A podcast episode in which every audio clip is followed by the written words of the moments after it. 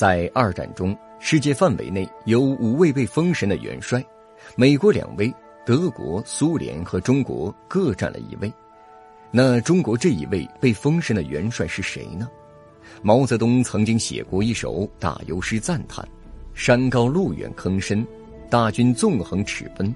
谁敢横刀立马？唯我彭大将军。”中国这位被世界封神的元帅就是彭德怀。彭德怀是中国的五虎将之首。写到这里，想起一个日本学者写过一本《延安水浒传》，把中共一百零八位重要人物或重要将领按照《水浒传》一百零八将排了一个座次，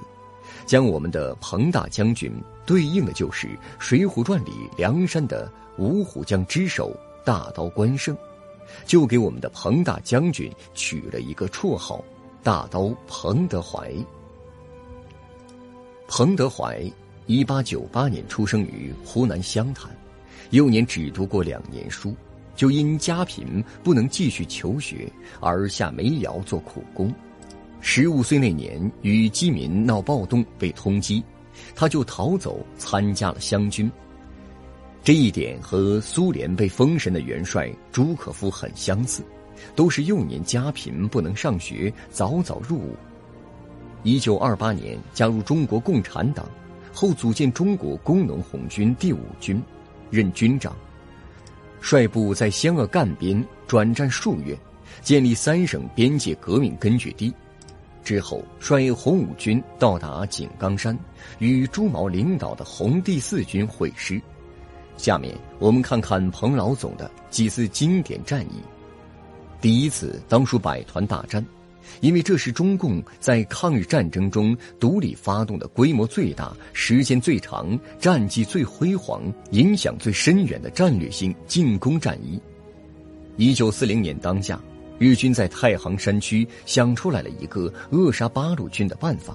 就是用铁路、公路、炮楼、碉堡等，将太行山区的农村和我军割裂开来。迫使我军断绝粮食补给，失去生存空间。日本侵略军推行强化治安、囚笼政策、三光政策，使敌占区日益扩大，敌后抗日根据地愈渐缩小。从一九四零年三月前后到七月，华北抗日根据地大片迅速变为游击区，大破袭战之前只剩下两个县城。即太行山的平顺和晋西的偏关。彭总在百团大战中，为了突破这个困局，彭德怀发动了八路军一百零五个团，约四十万兵力，